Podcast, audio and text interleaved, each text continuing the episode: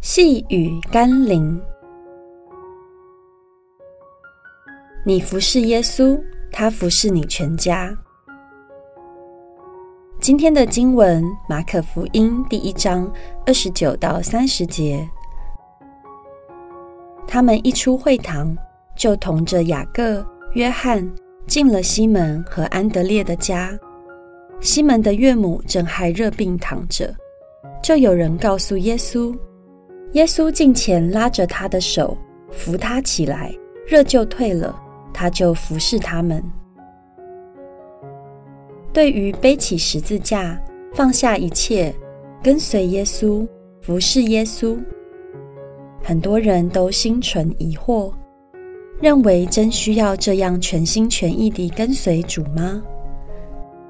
但当耶稣教导我们专一跟从与侍奉的时候，并非要我们真的不顾自己的家人，或不负该负的责任，他乃是希望我们有坚定和专一的心志，那是任何事情可以做到最好的基本条件。若我们真愿意把耶稣放在第一位，看重关乎他和天国的事，那么他也必看重关乎我们的事和我们在地上的需要。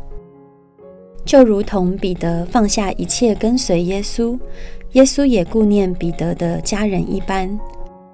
不要想你为耶稣做的太多了，因为他为你做的远超过你所求所想的。我们一起来祷告：爱我的耶稣，我为你做的是我所能做的，也是有限的；但你为我所做的，往往是人做不到的。更是超过我所求所想的，甚至连我身边的人、我的家、我的工作都被你祝福。那么我不服侍你，还服侍谁呢？